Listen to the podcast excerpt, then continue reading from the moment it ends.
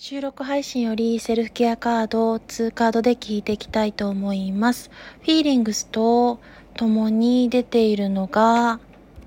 こちらが、